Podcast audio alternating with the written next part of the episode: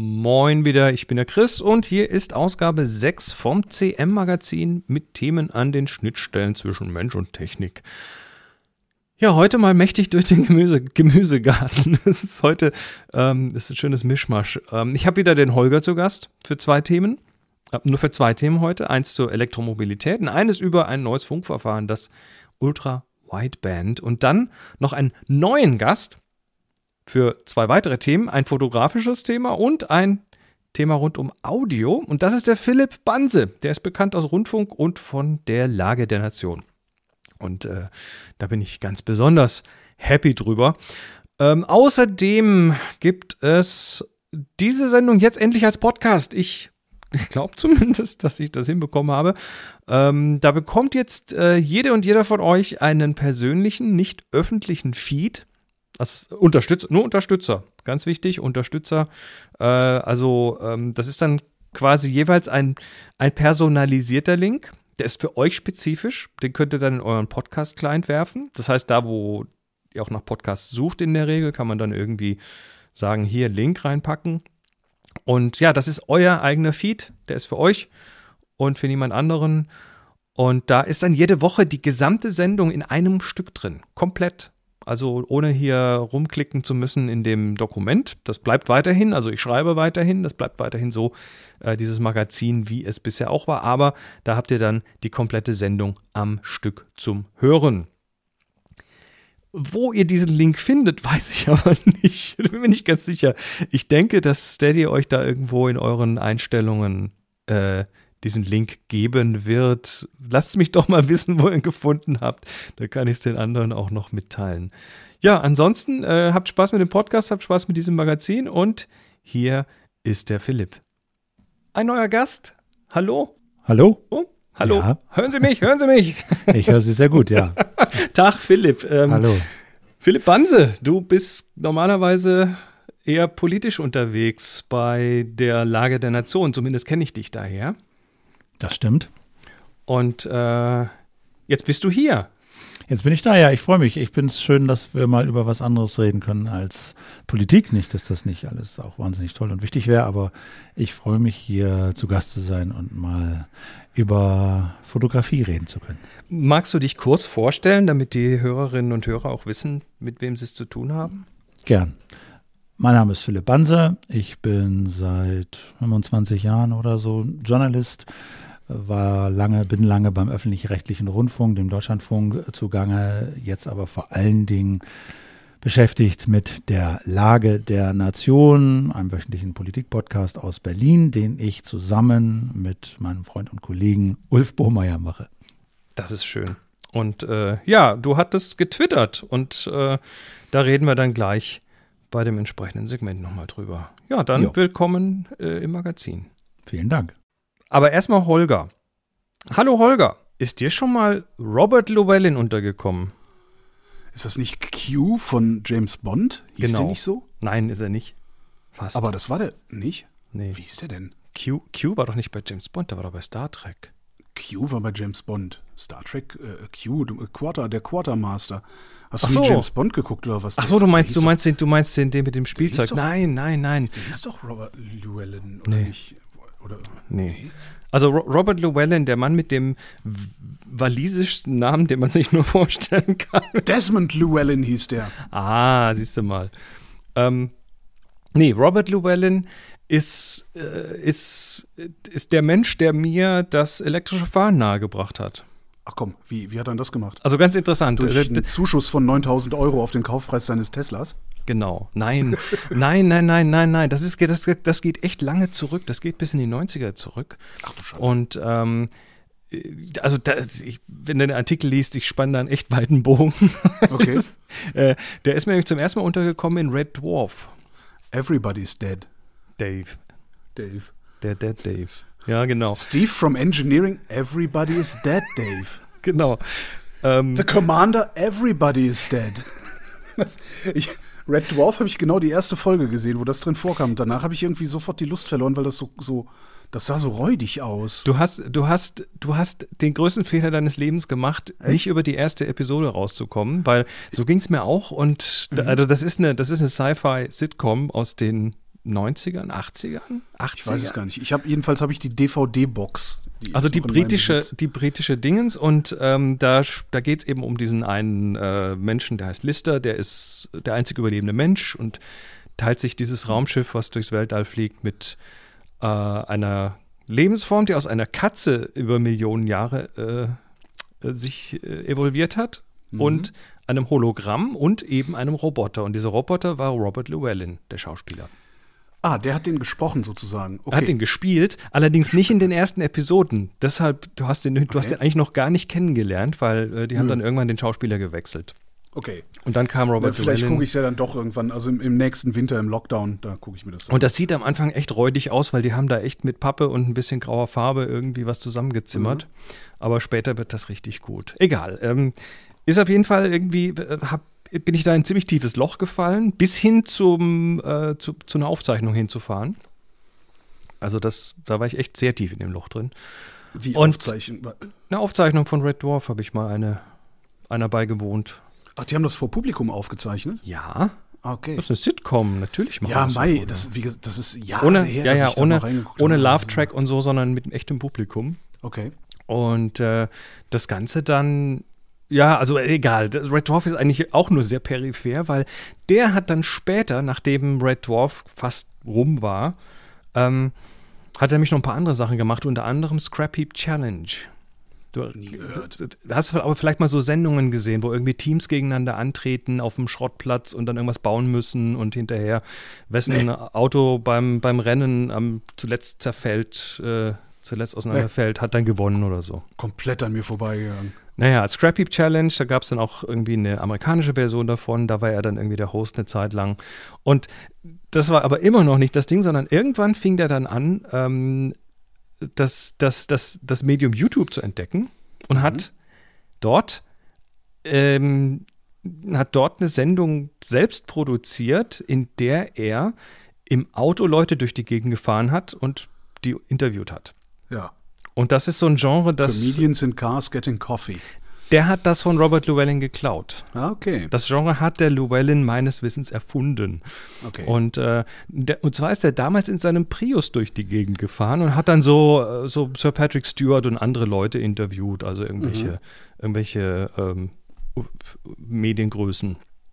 Ja, und äh, ist dann eben und hat das ganz, ganz sneaky gemacht, weil in diesem Prius, ne, Hybrid, der erste mhm. kommerziell erfolgreiche Hybrid, hat er dann den Leuten natürlich, die Gespräche sind dann irgendwann auch auf diesem Auto natürlich gelandet. Ja klar, das war ja, der, der ist ja auch alleine die Innenausstattung und, und das Armaturenbrett, das sieht ja irgendwie so aus. Das, das sieht schon erklärungsbedürftig aus, auf die eine oder andere Weise. Richtig. Da muss man dann ja drüber reden, wenn man da drin sitzt. Ja. Richtig, und das haben die auch gemacht und so ausgiebig. Und äh, das war, also das war am Anfang auch sehr räudig produziert ähm, und wurde dann immer besser, weil dann auch irgendwann mal ein Budget da war, dann kamen Sponsoren mhm. und äh, mittlerweile ist da Fully Charged draus geworden und das ist jetzt eine richtig gute Franchise, die auch nur online stattfindet. Die machen Events, die machen alles Mögliche rund um das Thema erneuerbare Energien und Elektromobilität. Mhm. Und das ging tatsächlich da schon so vor 20 Jahren los. Und äh, der hat mich quasi, also der, der Roboter Crichton aus Red Dwarf hat mich quasi schon früh mit diesem Thema vertraut gemacht. Wann, wann hat das denn, wann ist das denn bei dir gekippt, dass du gesagt hast, eigentlich möchte ich gar nichts anderes mehr fahren als elektrisch? Weißt du das noch? Ähm, ja, wir haben, da, wir haben das schon mal kurz angerissen. Das war die Sache mit dem Rasenmäher. Okay. Ohne Scheiß, unser Elektrorasenmäher mit, mit Akku. Das war mhm. so diese Erkenntnis, oh, da muss ja keine stinkenden Sachen mehr reinkippen und muss nicht mehr zur Tanke fahren und äh, da geht auch nichts mehr kaputt, mhm. weil das hat nur einen Elektromotor letzte Batterie und mäst und fertig. Und das erste Elektroauto, das du gefahren bist? Ähm, der, der, Hybrid war das, der, der Hyundai Ioniq. Das war das Echt? erste Vorher hast du nie ein Elektroauto gesessen? Nö.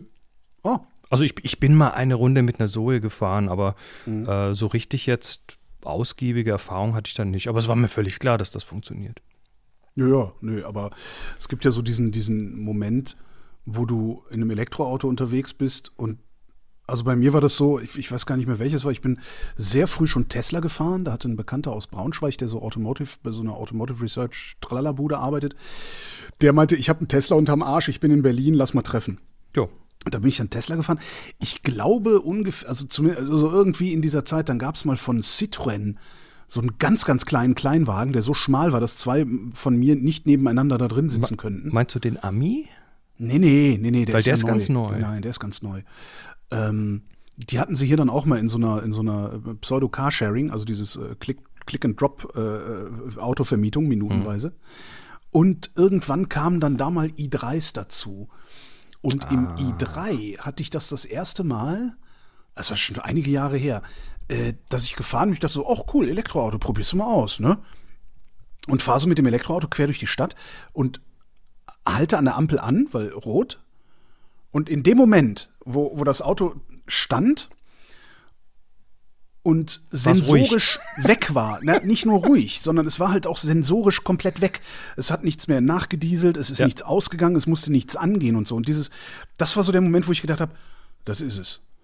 Das, das will ich. Das will ich immer. Ich will, dass alles, das andere, das ganze Gerappel und Gerüttel und, und Gestarte und runtergefahre und so, das will ich alles nicht mehr haben. Das weiß ich noch. Ja. Und wenn und du jetzt elektrisch fährst, dann hörst du jedes Knarzen im Auto doppelt so laut. Stimmt. Oh Gott, ich werde ja schon irre, wenn in meinem Bus hinten, wenn ich da mal wieder irgendwas im Regal falsch gestapelt habe und äh, das macht Kartunk, Kartunk, wenn ich. Genau. Ja, das, äh, das, aber, aber ich glaube, das, das werden die, die Autobauer dann auch irgendwie. Äh, die, werden, die werden die Autos knarzfreier machen, da bin ich mir sicher. das werden sie wahrscheinlich müssen, ne? weil das dann irgendwann äh, ein Qualitätsmerkmal in der Motorpresse wird. Sicher. Ja, also der neue Renault, der knarzt wie Hulle. Genau. Gut. Äh, die fünf Minuten sind lang rum. Danke. Oh. Wir haben kürzlich, kürzlich dieses Thema, äh, wie, wie kann ein Phone noch besser werden, gehabt. Du erinnerst dich, Ja. wo du sagtest, ja, die, die haben doch jetzt alles. Da, war- Ja, da ging es ja in der, in der ersten Ausgabe um diese softwaredefinierten ähm, ähm, Features und, und so weiter. Und ähm, da sagte ich Ultra Wideband und da müssten wir nochmal drüber reden. Das äh, machen wir jetzt. Warte, ich Okay, Chef. mach hier die Uhr an. Fünf Minuten haben wir. Ähm, Ultra Wideband ist ein neuer äh, Standard für Nahbereichsfunkkommunikation. Also da hast du bisher in deinen Geräten irgendwie Bluetooth drin. Ja. Und dieses Bluetooth ist ein, ein klassisches schmalbandiges Funkprotokoll. Das hat irgendwie 80 Kanäle und die haben eine Bandbreite von je 1 Megahertz. Aber ich habe doch auch Wifi da drin, das ist doch Breitband. Ja, ähm, ist auch Nahbereich, aber l- lassen wir mal einen Vergleich mit Bluetooth, weil das ist, glaube ich, äh, sinnvoller an der Stelle. Ähm, so, und dann hast du also dann deine Kanäle und da hast du quasi eine Megahertz Bandbreite. Und ähm, im Gegensatz dazu ist Ultra Wideband, wie der Name schon sagt, ultra breitbandig. Das heißt, wir reden hier von einer Bandbreite von 500 Megahertz. Das ist, wer sich mit dem Thema auskennt, das ist aber viel. Da könntest du ja 500 äh, Bluetooth-Kanäle unterbringen. Und auf diesen 500 Megahertz Bandbreite Breite findet quasi ein Kanal statt. Okay, und was mache ich damit? Also erstmal kannst du damit äh, kommunizieren. Das, was letztendlich Bluetooth auch kann, könntest du Ja. mit Ultra Wideband machen. Das Interessante ist jetzt diese Funktechnik. Weil äh, wenn du Bluetooth anschaust, dann hast du irgendwie so Leistung bis zu, ich glaube, 100 Milliwatt. Wenn du Ultra Wideband anschaust, dann hast du über, verteilt über diese 500 Megahertz Bandbreite eine Leistung von unter einem Milliwatt. Das ist also quasi Und fast Bei, bei, bei identischer Reichweite? ähm, bei identischer Reichweite, wir reden hier von 10 bis 150 Metern Distanz, Okay. die funktioniert. Ähm, und was das Ding macht, ist, es verteilt deutlich weniger Leistung auf ein deutlich breiteres Band, funkt da so, also quasi leise. Ne? Das macht auf diesem Band fast keinen Lärm. Ja. Und, ähm, und das wird dann irgendwie, frag mich nicht genau, ich bin ja, ich bin kein Funkspezialist, aber ähm, das, das hat mich beeindruckt und sendet das da irgendwie raus und auf der anderen Seite wird es dann auch wieder empfangen. Und das wird von anderen Dingen, die in diesem Bereich funken, in diesem, in diesem Frequenzbereich funken, nur, nur als Rauschen wahrgenommen. Das wird nicht als Signal wahrgenommen. Und andere Signale stören das Ultrabreitband auch nicht, weil die sind alle so schmalbandig, dass nur ein kleiner Teil von den flutschen da 500 durch. Megahertz äh, gestört wird und das kann das Ding wegkorrigieren. Aber woher weiß dann das Empfängergerät, dass, dass in diesem Rauschen ein Signal ist? Äh, ich denke, dass die da schon Signaturen reinbauen, die das irgendwie klar machen. Da müssen ja in irgendwelcher Form Marker mitkommen, die sagen, hier geht was los, hier ist irgendwie ein Packet, was losgeht und hier hört es wieder auf. Ähm, diese Details kenne ich nicht, weiß ich nicht. Aber das Ding ist quasi interferenzfrei. Es stört nicht und wird nicht gestört. Und ähm, was noch abgefahrener ist, ist, dass dieses Ultra-Wideband aktuell dafür gar nicht verwendet wird. Zumindest in so Geräten wie denen von Apple. Ähm, aber es wird ein anderes äh, Feature genutzt, was damit möglich ist, und zwar die zentimetergenaue Ortung von Geräten im Raum. Hast nämlich da hm, Hardware neue, drin. Neue AirTags. Hm, dann finde ich vielleicht den einen AirTag wieder, den ich die, mir. Die AirTags funktionieren genau mit dieser Technik. Die benutzen Ach. dieses Ultra-Wideband. Ach, guck. Und äh, neuere Air, äh, AirPods haben das auch drin. Du kannst also jetzt hm. auch AirPods genau finden. Ähm, Stimmt. Und wenn du mit deinem äh, iPhone, was gerade irgendwie Musik spielt, äh, an deinen HomePod Mini rangehst, also das physisch hinbewegst, ja. dann fängt das an zu vibrieren und übergibt dann quasi das äh, Signal an den HomePod Mini. Auch das ist eine Ultra-Wideband-Anwendung. Das muss ich ja mal ausprobieren. Also ja cool. du, du, kannst quasi diesen Abstand zwischen den Geräten Zentimeter genau äh, oder ich glaube Subzentimeter genau feststellen. Das machen die mit so Signallaufzeiten und da ja, wird dann klar. quasi äh, geguckt, wie lang ist das Signal unterwegs. Und das ist halt deutlich präziser, als du es bisher zum Beispiel mit hier so Bluetooth und, und, äh, und Signalstärke machen kannst.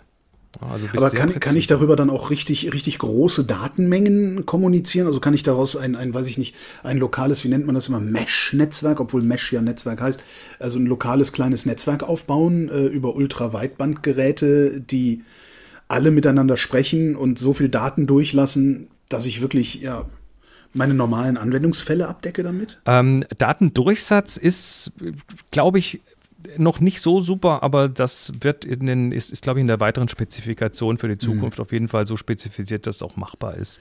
Steht ähm, in dieser Spezifikation irgendwo drin, ähm, was ich, auf welche Weise ich einen AirTag wiederfinden kann, den ich noch nicht aktiviert habe? Den kannst du nicht finden, weil der ist nicht aktiviert. Du hast in den AirTags hast du ja so, ein, hast du ja so, so, eine Plastikfolie drin, ja, ich weiß. Äh, die das dann, äh, die dann quasi einen Kontakt herstellt, wenn der keinen Strom hat. Hast du selber verschlampt. Ja. Super. Wahrscheinlich liegt er bei der kleinen Kamera. Ne? Ja, diese, diese Ortung, diese zentimetergenaue mhm. Ortung ist jetzt aber sehr interessant, weil du hast ja ähm, in dem Moment, wo du, wo du, das ist so wie GPS im Prinzip für drinnen, in dem Moment, wo du Ankerpunkte hast, ja. Kannst du triangulieren, jeden Punkt auf den Zentimeter ja. genau im Raum. Und diese Ankerpunkte heißen HomePod Mini. Du hast, du hast okay, quasi. Ein natürlich. Ich habe ich hab ein Telefon in der Hand, ich habe ein HomePod im, im, in der Küche stehen, äh, ich habe noch eine im, im, im, Wohnzimmer stehen und die drei ja. können dann. Ah, ja, cool. Und das ist, ich, ich, also ich sag mal so, ich behaupte mal, das ist der, der HomePod Mini ist das trojanische Pferd für das Ultra Wideband.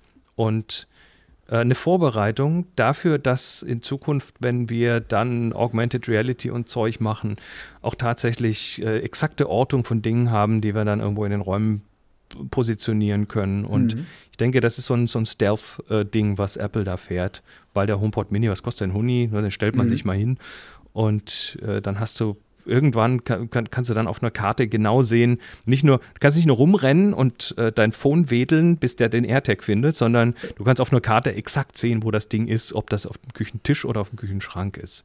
Ein bisschen gruselig ist das aber auch, ne? Also schon, ist ganz ne? geil, aber schon gruselig. Ja. Irgendwie schon, ja. Aber das ist Ultra Wideband. Da werden wir noch mehr von hören, ganz sicher sogar. Ja, Philipp, äh, lass uns mal über das Thema mit der Kamera reden. Du Gerne. bist, äh, du bist mir kürzlich in die Timeline gespült worden auf Twitter. Äh, warte, ich muss hier die Uhr starten. Das gehört ja dazu. Ähm, ich, äh, ja, ich habe äh, einen Tweet von dir ge, ge, reingespült bekommen von der Community, ähm, wo du eine neue Kamera suchst. Ja, also was heißt neue Kamera? Ne? ich bin da ja wahrscheinlich in der Lage, wie ganz viele andere auch. Ich fotografiere seit Jahren mit diversen iPhones und bin immer wieder überrascht, was für eine coole Qualität aus den Dingern mittlerweile rausfällt. Und der große Vorteil ist halt, man hat sie dabei und das, die Fotos sind sofort im System und man kann alles Mögliche mit ihnen machen. Und trotzdem haben sie halt ihre Grenzen. Also Sensorgröße ist sicherlich eine Sache, Linse ist die, der andere große Faktor. Und ich habe neulich beim Aufräumen meiner gigantischen Media iCloud Fotobibliothek, wo ich dann irgendwie bei 180.000 Fotos landete und aber davon waren 100.000 Dubletten und so. Also jedenfalls beim Aufräumen davon bin ich halt über alte Fotos gestolpert, die ich mit einer Nikon D80 vor zehn Jahren gemacht habe und habe gesehen, das ist ja dann doch nochmal ein anderer Schnack. So, das ist einfach noch eine andere Qualität, was Schärfe, Tiefenschärfe, Bouquet und so angeht. Und ich dachte, na, diesen alten Klopper will ich jetzt nicht mit mir rumtragen, aber vielleicht gibt es ja was, was beides verbindet. Immer dabei, mhm. klein, handlich, gute Integration, so, ich kriege die Fotos da schnell runter, aber trotzdem eine schöne Linse und einen schönen Sensor. Ja, und dann haben wir so, da, da ging es so ein bisschen hin und her auf Twitter mit äh, verschiedenen Fragen und Gegenfragen. Und das sind ja so Fragen, die ständig an mich herangetragen werden. Und ähm, wir sind dann irgendwann eben genau bei diesen Punkten gelandet. Du hast, äh, was, was dich so ein bisschen wegge weggepustet hat, war eben das Thema ähm, Schärfentiefe wahrscheinlich. Absolut. Ne? Also so Schärfe, Schärfe an sich und Schärfentiefe. Ne? Also sowas, so ein wirklich ein optisches Bouquet mit einer 2.0-Linse auf einem großen Sensor. Das ist einfach cool. Das erreicht meiner Meinung nach kein Smartphone. Und ähm, ich habe früher ja auch viel fotografiert, also in, meiner, in meinem Studium und so. Ich hatte mal beruflich auch so ein bisschen die Wahl, werde ich jetzt Fotograf oder werde ich äh, irgendwie anderer Journalist? Und ja, war früher bei der Taz Fotograf und so und, und hatte auch so ganz alte analoge Kameras, F1 und F2 und so. Und äh, habe, wie gesagt, auch mal eine Zeit lang sehr viel Fotos gemacht und dachte, ach, das wäre doch schön, wenn man jetzt das irgendwie wieder so ein bisschen diese okay. Spaß am richtigen Fotografieren ein bisschen wieder zurückkriegen oder reaktivieren würde und so und gleichzeitig so schöne Fotos hätte und so das fand ich interessant, aber wollte es halt nicht mit diesen alten Kloppern wieder ausprobieren. Okay, aber das ist gut zu wissen. Du bist also beleckt. Du hast da nicht, äh, du bist kein weißes Blatt an der Stelle. Nein, nein, genau. Ich bin jetzt auch, wie gesagt, ich bin kein weit davon entfernt, aber ich habe es halt früher mal wirklich mal intensiver gemacht und habe da auch wirklich eine Liebe zur Fotografie, habe auch selber entwickelt und so im Labor und so. Und das ist aber aufgrund, weil ich halt dann Radiojournalist geworden bin, ist das halt fast komplett eingeschlafen. Ja. Aber, aber ich habe so, ein, so eine kleine Ader, irgendwie gibt es da noch. Das ist doch gut. Ähm, jetzt, jetzt ist eigentlich meine Hauptfrage, und das ist, äh, ich habe das auch im Artikel ganz am Schluss noch als letzten Absatz reingeschrieben. Ähm, ich ich, ich habe dieses, ich, ich es passiert immer wieder, dass diese Frage kommt und dass ähm, du kannst dann immer sehr gut natürlich Kameras empfehlen. Wir haben ja hier jetzt auch Empfehlungen, die sich so ein bisschen rauskristallisiert haben. Also die, ich glaube so, die Fuji-Ecke ist tatsächlich äh, die X100 und ja. ihre und ihre Ableger ist, ist wahrscheinlich ist wahrscheinlich so der Goldstandard in dem, was du da suchst, mit einer, mit einer, äh, mit ohne Wechselobjektiv, ohne Schnickschnack, nicht zu groß und so klassische Haptik, ne, wie sich das eben gehört.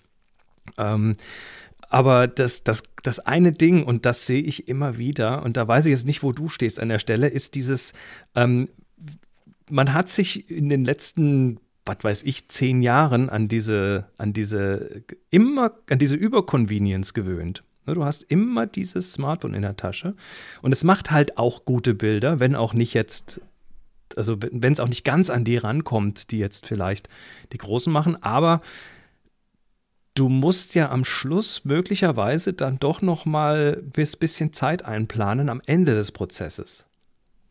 Weißt ja. du, du musst, du musst, du musst äh, managen, du musst verwalten, du musst äh, ja. bearbeiten oder na, du musst nicht, aber du kannst bearbeiten. Und du hast halt äh, bei, mit jedem Foto, was du machst, wächst am Ende des Prozesses so ein kleiner Arbeitsberg an. Ja, also der Grund, warum es so viele verschiedene Ansätze ja trotzdem noch gibt, ist, es gibt halt so viele verschiedene Typen ja. und, äh, und die, die verschiedene Vorlieben haben. Und die jetzt diese ähm, Fuji, die du genannt hast zum Beispiel, die ist für meinen Bedarf fast noch ein bisschen zu groß. Ich habe mhm. jetzt diese GR drei von Rico.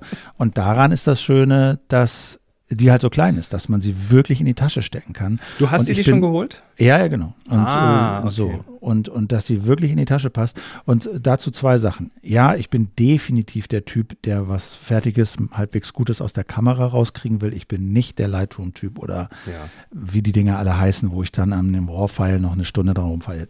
Won't happen sondern ich will da was halbwegs Brauchbares rauskriegen und ich will das auch halbwegs schnell aus der Kamera rauskriegen. Und dann äh, halt sowas zu haben, ja, okay, ich muss das Bluetooth da von der Rico, das funktioniert so lala, man muss sich dann immer mit dem WLAN der Rico verbinden und dann fällt das da auch einigermaßen flott raus. Das ist akzeptabel, das finde ich okay. Der andere Punkt aber, den du nennst, ist, ja, man hat dieses Telefon dabei und man hat sich da so dran gewöhnt, dass man da schnell mal schnipp, schnapp. Aber was ich jetzt schon halt sehe, ist, man nimmt eine Kamera in die Hand und es ist eben kein iPhone, sondern man ist automatisch in einem anderen Modus. Man ist okay. in so einem Fotografiermodus. Und ich vergleiche das so ein bisschen mit dieser Geschichte Buch auf dem Kindle lesen und Buch als Papier lesen. Ich Aha. bin in einem anderen Modus, wenn ich mir ein Papierbuch in die Hand nehme, mich aufs Sofa lege, das Telefon im anderen Zimmer liegt und ich nicht abgelenkt werde, sondern dann ist es das Lesen und ich bin im Lesemodus und ich lese dieses Buch. Und ich könnte das auch auf dem Kindle machen, aber das ist was anderes. Das ist ein anderer Modus, eine andere Konzentrationsstufe und eine andere Haltung. Und so ist das mit dem Fotoapparat auch. Man nimmt das Ding mit, man holt es aus der Tasche, man guckt durch den Sucher, wenn er einen hat. Also jetzt gucke ich dann doch aufs Display bei der Rico, weil sie keinen hat, aber ne, bei dem, an, bei dem, deswegen wenn einem der Sucher super wichtig ist, dann ist man bei der Fuji dann doch besser aufgehoben. Und mhm. man ist in einem anderen Mindset und fotografiert anders. Okay. So. Und äh, da so den Sweet Spot rauszufinden, wie groß darf das Ding sein, braucht man einen Sucher, wie ne, äh, nehme ich irgendwelche Voreinstellungen, brauche ich ein RAW, brauche ich ein JPEG, nehme ich das, was da so an Filtern rausfällt, bin ich das cool. Ähm, da bin ich noch so ein bisschen auf der Suche, aber es fühlt sich schon schön an und es fallen tatsächlich andere Bilder raus. Das ist nett dann, dann, dann, dann bin ich jetzt genau äh, mit dem, was du gesagt hast, an dem Punkt, wo ich sage, ja, der hat sich das gut überlegt, den muss man nicht vor sich selbst bewahren. also, du hast das, du hast dir das gut, äh, gut zurechtgelegt. Und die ja. GR3 ist soweit, ist soweit okay? Also ich finde sie für so eine kleine Kamera, ne, also da zahlst du einen Preis Aber dafür, die ist ja wirklich Euro, sondern, ne? sondern die ist, die passt in die Hosentasche. Und dafür ist sie halt schon ziemlich cool, weil sie schnell angeht. Sie, ja. Man kann sie bis dort hinaus konfigurieren. Also das Beispiel ist halt, du kannst den Blitz, den man optional anschließen kann, kannst du in Drittelblendenstufen runterblenden. So, mhm. das finde ich immer cool, dass man nicht so krasse Flash-Bilder irgendwie macht im Innenräumen, sondern so ein bisschen anblitzen kann und so. Also das ist so das Konfigurationslevel, was das schon andeutet, wohin das da so geht. Und ich bin noch dabei, mir die so zurecht zu konfigurieren, aber ich habe das Gefühl, man hat da die Möglichkeit, so eine Einstellung zu finden, wo man sagt, okay, das passt jetzt für 90 Prozent der Fälle, ich mache das Ding an und mache ein Foto. Und das finde ich ist schon cool. So, das gefällt mir schon ziemlich gut. Das heißt auch, du wirfst hinten jetzt JPEGs raus. Ja, ich habe jetzt spaßeshalber auch mal die RAWs mit angemacht, um mal zu gucken, wie das so geht. Aber ich habe das, stell das wieder aus. Das ist äh, zu viel Daten, zu viel irgendwie. Das muss man ganz oder muss ich ganz bewusst anstellen, wenn ich irgendwann mal was mache, wo ich auch RAW-Files brauche. Aber im Prinzip nehme ich die JPEGs und ich nehme da so, die haben so ganz nette Film, wie sagt man, Simulationen kann man mhm. das vielleicht nennen, so Diapositive und so. Die haben da so einen bestimmten Look, den man auch noch konfigurieren kann. Und ich finde ähm, das erstmal ganz schön. Also das gefällt mir erstmal ganz gut. Also Philipp, zweites Mal in, in diesem Magazin. Ähm, jetzt machen wir mal was, was ganz anderes. Keine Fotografie, sondern ähm, das, das Thema Audionörderei. Du äh, beschäftigst dich ja quasi in deinem journalistischen Umfeld schon immer mit dem Thema Audio. Das stimmt. Wo bist du da? Was, was, was für ein Audiotyp bist du? Wir haben nämlich jetzt überhaupt nicht im Vorfeld über dieses Thema geredet, aber dachten beide, das wäre vielleicht ein interessantes Ding. Ja, also das, ne, damit beschäftige ich mich nun wirklich schon seit vielen Jahren, aber ich bin eher so ein Typ des, ähm, wie sagt man so, des Minimal Viable Setups, würde ich es mal nennen. Ähm, ich habe so gewisse Ansprüche an Handhabbarkeit, Audioqualität wenn die erfüllt sind, dann reicht es mir aber auch. Also ich bin keiner, der sich in seiner Freizeit hinsetzt und irgendwie noch verschiedene Software durchprobiert und konfiguriert und sich Probleme schafft, die es dann zu lösen gilt. Also, und hier noch ein Filter, da noch einer ja, und, und, und. Nee.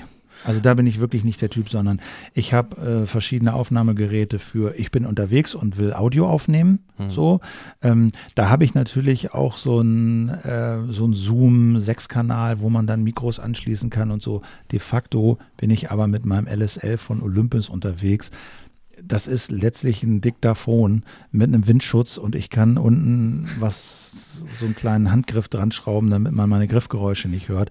Das Ding ist, hat aber ein geiles Mikrofon, das ist eingebaut, das ist super handlich, minimal invasiv. Ich handle nicht mit tausend Strippen und kann irgendwie tausend Sachen falsch einstellen und dann nimmt es doch nicht auf und so. Ähm, das ist vielleicht ein ganz gutes Beispiel und für die Lage könnte man sich jetzt auch irgendein Mega-Setup zusammenstellen von, ich weiß nicht, was hast du nicht gesehen, aber wir haben so ein Rode Mischpult, USB-C, vier Eingänge, kommt in Rechner und dann stöpseln wir der Mikrofone rein und los geht's. Das ist dieser Procaster. Ja, genau, dieser Rode Caster heißt das Ding, glaube ich. Ähm, jetzt, du kommst ja aus dem Radio. Ne? Also Ja. wenn du, wenn du da im Studio bist und aufnimmst, da bist du ja dann wahrscheinlich gewöhnt, in irgendwelche ordentlichen Neumänner und sowas reinzusprechen. Ähm, wie ist da der Unterschied? Also das Minimum Viable Setup, das habe ich ja auch. Also im Ja. Zweifel, wenn es wirklich irgendwie gehen muss und ich habe nichts dabei, dann ähm, packe ich mir einen Schaumschutz vors iPhone und spreche da rein. Genau. Also das geht ja zur Not auch. Aber auch. ähm, ha- hat dich das irgendwie geprägt? Also der Sound natürlich schon. Das Problem ist, du kannst dir so einen Neumann kaufen, wenn du das Geld dafür hast, 1, 2, 3.000 Euro, je nach Typ. Das ist die Leica Das- der Mikrofone quasi. Genau, das ist die Leica der Mikrofonindustrie. Und der Punkt ist aber, du musst dir nicht nur das Mikro kaufen, sondern du musst dir auch einen Raum dafür kaufen. Weil dieses Mikrofon einfach alles aufnimmt, was passiert. Das ist der Charme daran, dass es einen unglaublich transparenten und geilen Ton macht von allem, was so passiert. Aber es nimmt eben auch alles auf, was passiert. Und wenn du einen Raum hast, der nicht gut ist, wo dann irgendwie beim Nachbarn die Waschmaschine geht oder bei dir irgendwas summt oder brummt, weil du im Homeoffice bist oder du bist in einem kein optimalen Studio, sondern du hast schon ein Büro, aber da gibt es dann halt irgendwie auch noch im Nebenbüro jemanden, der gerade was ausdruckt. Ja, dann hast du das halt mit auf der Aufnahme. Und das ist so ein bisschen das Problem, das meine ich. Natürlich kann man das machen. Natürlich kannst du dir das, kannst du dich hinsetzen und du kannst dir zu Hause ein Studio bauen, ja, was irgendwie schwingende Böden hat und ich weiß nicht was und Bassfilter und so Bassfänger in der Ecke und, und, und. Und dann kannst du dir auch einen Neumann hinbauen und dann klingt das auch super. Aber so einer bin ich nicht.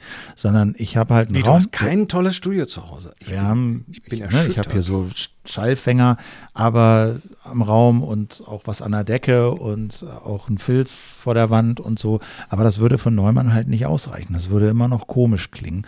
Und deswegen Mhm. habe ich jetzt halt hier so ein Shure USB-C, weiß ich- das ist so das Go-To-Mikro gerade. Ich Ähm, spreche hier gerade in ein MV7 von Ja, Shure rein. Genau. Das ist wahrscheinlich das So. Gleiche, ne? Und da, ja, das ist das Gleiche. Und das, das ist sicherlich eine andere Tonqualität als ein Neumann, aber es ist einfach das Mikrofon, wenn du kein optimales Studio-Setup hast. ja. Das ist einfach so. Äh, Und dafür würde ich sagen, und dann noch für den Preis von 250 Euro, knapp 300 irgendwas, je nachdem, ist das einfach eine super Lösung. Gerade wenn du auch vielleicht unterwegs bist und mal in dem Setup und mal hier und mal da und bei der Mutter und dann irgendwo im Ferienwohnung oder was weiß ich, wo man halt so Podcasts aufnimmt. Dafür ist es einfach die beste Lösung. ja. Ja, dann sind wir, sind wir beide tatsächlich. Na klar. Und, und du musst auch sehen, bei diesen öffentlich-rechtlichen, die sind halt auch noch gewohnt, äh, alles in Stereo oder Mono sozusagen aufzunehmen. Die haben dann halt ein Studio mit fünf von diesen Neumann-Dingern. Ja, und da sitzt dann halt ein Techniker oder eine Technikerin und ist permanent damit beschäftigt, irgendwie die Regler gerade runterzuziehen, wo gerade wenig passiert. Das gelingt aber auch so mehr oder weniger gut. Und da hat die Podcast-Szene einen unglaublich technischen Vorsprung dadurch, dass sie mehr oder weniger auf Multitrack-Aufnahme umgeschwenkt ist. Und mich rief neulich schon jemand an aus dem öffentlich-rechtlichen Rundfunksender und fragte so, hey, dieses Interview da mit der Annalena Bär bei ihr im Bus, sag mal, äh, wie habt ihr das denn gemacht? Und so. Und ich so, naja, wir haben halt Mehrspuraufnahme. So. Und mehr muss, musst du dann schon gar nicht mehr sagen. Ah, Mehrspuraufnahme. Ah, ja, gut. Ja, so, dann machst du Also- die, ja. Ich erinnere mich, aber das kommt eher aus vom Fernsehen. Da gab es da gab's zumindest so bei ARD und so gab es äh, lange auch Vorgaben für, für Minimumqualität für Rundfunk, Ja. was Videoaufnahmen angeht. Gibt es die auch im öffentlichen Rechtlichen für Audio, dass du da so einen Mindeststandard abliefern musst? Also, wie soll ich das sagen? Ja, es gibt so technische, ähm, rudimentär Minimalspezifikationen, also MP3 hochladen nicht unter X Kilobit Genau, Bitraten und so weiter, ja. Bitraten und sowas gibt's. Aber das ist ja mittlerweile nicht mehr das Thema. Ich meine, keiner lädt irgendwas mit weiß nicht, acht irgendwie einen Telefonsound hoch. Das machst du nicht. Ich würde sogar eher sagen, dass äh, der durchschnittliche Podcaster, die durchschnittliche Podcasterin heute ein besseres Audio, bessere Audioaufnahmen abliefert, als ganz viel, was im öffentlich-rechtlichen Rundfunk so produziert wird, wenn die Leute dann ähm, irgendwie remote zugeschaltet werden oder so. Das ist einfach ja, und auch eine, eine, eine, eine durchschnittliche Podcast-Gruppendiskussion, ein Podcast mit drei, vier Leuten und Mehrspuraufnahme klingt besser als eine Radiodiskussion im öffentlich-rechtlichen Hörfunkstudio, weil die einfach nicht Mehrspur aufnehmen, sondern du hast dann fünf Mikros, die sind alle offen, der quatschen alle beim anderen irgendwie mit rein und der Techniker, die Technikerin schafft es nicht, das runterzuziehen, dann ziehen sie es nicht rechtzeitig wieder hoch und dann ist nur die Hälfte drauf und so. Also die Qualität da ähm, ist bei Podcasts mittlerweile besser, würde ich denken. Das sind halt auch die Audio-Nerds manchmal, ne? Ja, aber mein Gott, also es ist halt auch mittlerweile so simpel, Mehrspuraufnahmen zu machen. Ne? Im öffentlich-rechtlichen. Rundfunk hängt dann da immer so ein Riesensystem dran. Ja klar, Filehandling und die Rechner und so weiter. Ist halt nicht nur ein Rechner, den du da umrüsten musst, sondern es sind halt viele. Und trotzdem, Mhm. ne, die Qualität, gerade was Zuschaltungen und so angeht, ist, ist besser bei uns. Oder nicht bei uns, also bei uns Podcastern. Bei uns Podcastern, die wir äh, auch jetzt nicht im gleichen Raum sitzen, aber es klingt dann trotzdem so. Klar. Tja. Ja, so ist das halt. Wie gesagt, ich bin ganz froh darüber, dass die Entwicklung so ist, wie sie ist. Man kann sich wirklich für kein Geld mittlerweile, also ist kein Geld, ne? aber dieses Schuhe kostet 250 und ich appelliere immer an alle, äh, die halbwegs professionell mit Audio unterwegs sind, das müssen ja nicht Podcaster sein, aber schon, wenn du regelmäßig in irgendwelchen Zoom-Meetings sitzt Natürlich. oder wenn du als Unimensch regelmäßig irgendwelche Vorlesungen aufnimmst. Leute, ihr könnt das nicht mit eurem Wackel-Headset vom iPhone machen. Das ist einfach nicht mehr zeitgemäß. Und ihr merkt gar nicht, wie unprofessionell das rüberkommt. Keiner beschwert sich, aber alle merken sofort den Unterschied, wenn Ja. du da auf einmal mit einem richtigen Mikro sitzt. Komm, Deswegen wir- investiert das Geld. Wir wir fangen jetzt nicht an, uns über automatische Noise Nein. Reduction, Gating und was weiß ich alles äh, zu unterhalten, weil da könnte ich dann noch eine Stunde weiter reden. Ja. Nein, aber ein gutes Mikrofon ist, ist, ist Pflicht für alle, die das irgendwie halbwegs ähm, amtlich machen. Und das war's wieder für diese Episode. Wir sind schon wieder am Ende. Ähm, ich sag mal danke für eure Unterstützung. Wie gesagt, lasst mich wissen, ob das mit dem Podcast funktioniert hat. Und äh, ja, äh, das ist alles irgendwie, glaube ich, also wird immer, immer fluffiger, finde ich. Wird immer fluffiger.